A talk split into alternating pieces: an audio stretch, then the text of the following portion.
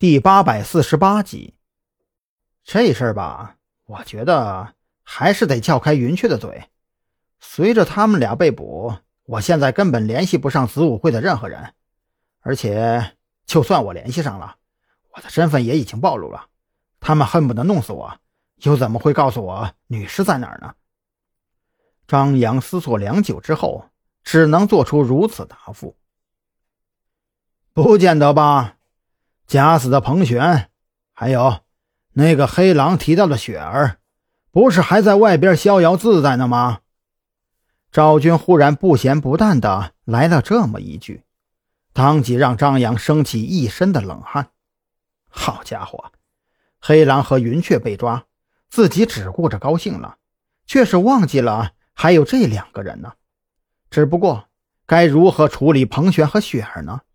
这个问题的难度。似乎有些大呀！什么表情啊？你这是？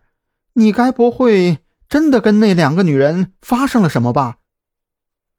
蓝雨桐听赵军提及彭璇和那个什么雪儿，当即转头看向张扬，却是刚好看到张扬脸上的纠结神色。怎么可能呢？我是在想怎么处理这个破事儿呢？张扬有些郁闷。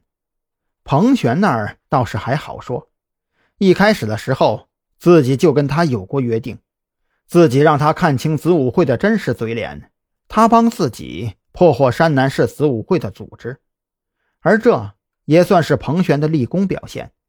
再加上彭璇之前在临海市也没有犯下什么大错，估摸着到最后啊，法院顶多判他两三年，甚至因为立功表现良好。配合自己的卧底工作，加快了山南市一案的调查进程，还能延期执行。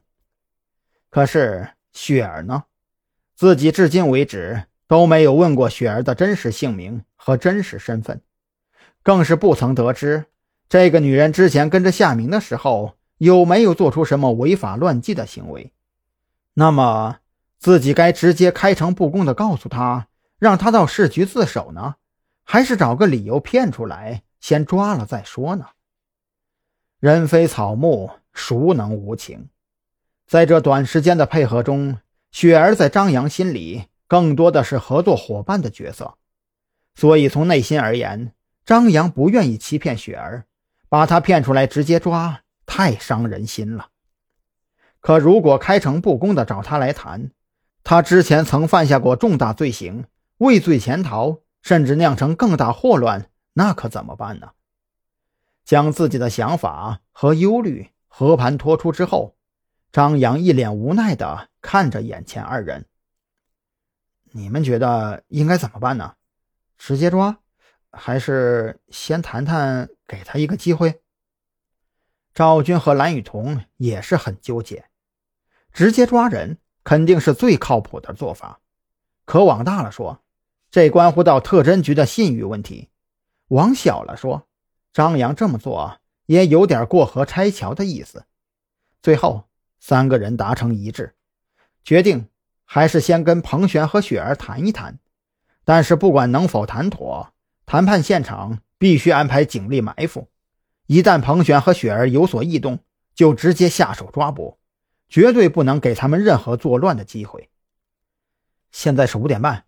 这事儿还是从急处理，依我看，就晚上吃饭的功夫，找一个咖啡馆谈谈吧。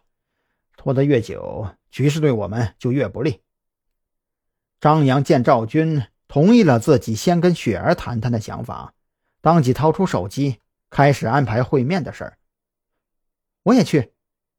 蓝雨桐忽然冒出这么一句来，说完这话，他自己也感到非常意外。换做以前。这种关乎到任务成败的事儿，他肯定不会使性子的。可今天自己这是怎么了？张扬听蓝雨桐这么说，也是很意外。不过转瞬便是想明白了其中的关键。呃，那行，等一下你别穿警服，跟我一样换成便服。见张扬同意了自己的要求，蓝雨桐这才放松了下来，心中所无法放下的芥蒂。也随之消散了不少，至少张扬愿意带着自己，就说明他跟彭璇又或者是雪儿，真的没有什么不正常的关系吧？